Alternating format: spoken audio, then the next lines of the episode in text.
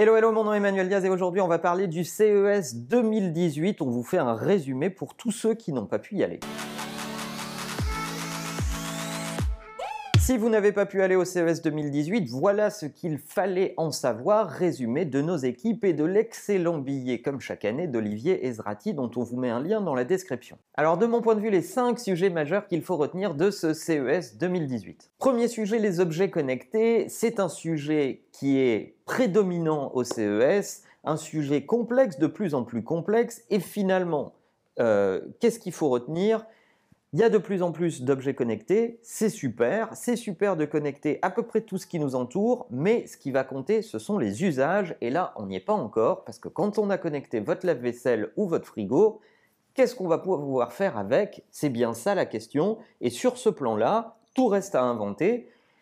Alors, c'est un sujet d'opportunité pour la majorité des marques qui vont devoir inventer des services adossés à leurs objets connectés à suivre. Deuxième sujet, les agents connectés qui ont le vent en poupe.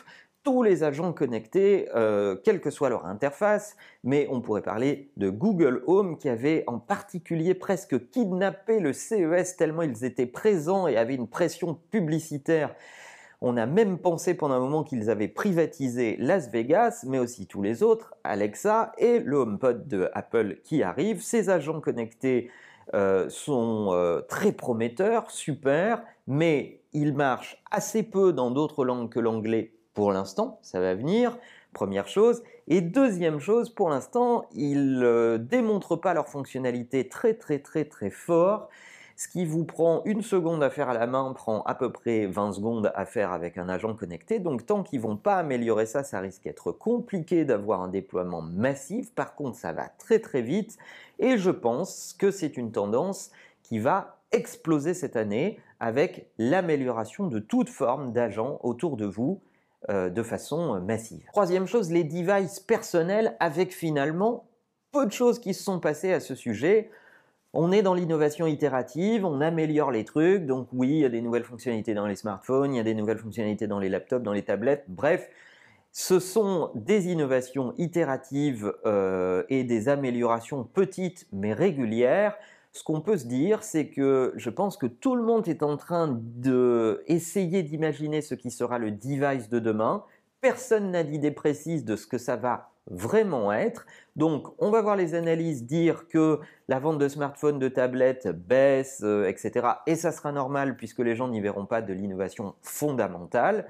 En attendant, aucune idée de ce que va être le device de demain. Quatrième sujet, frontière B2B, B2C. Cette frontière explose. J'ai d'ailleurs vu beaucoup de polémiques avec des sociétés B2B présentes au CES et des gens qui disent mais qu'est-ce que foutent les acteurs du B2B au CES Et en réalité, ce qui unit le B2B et le B2C, c'est que les clients sont en demande d'expérience, quel que soit le canal dans lequel ils sont, que ce soit un canal business ou un canal consumer.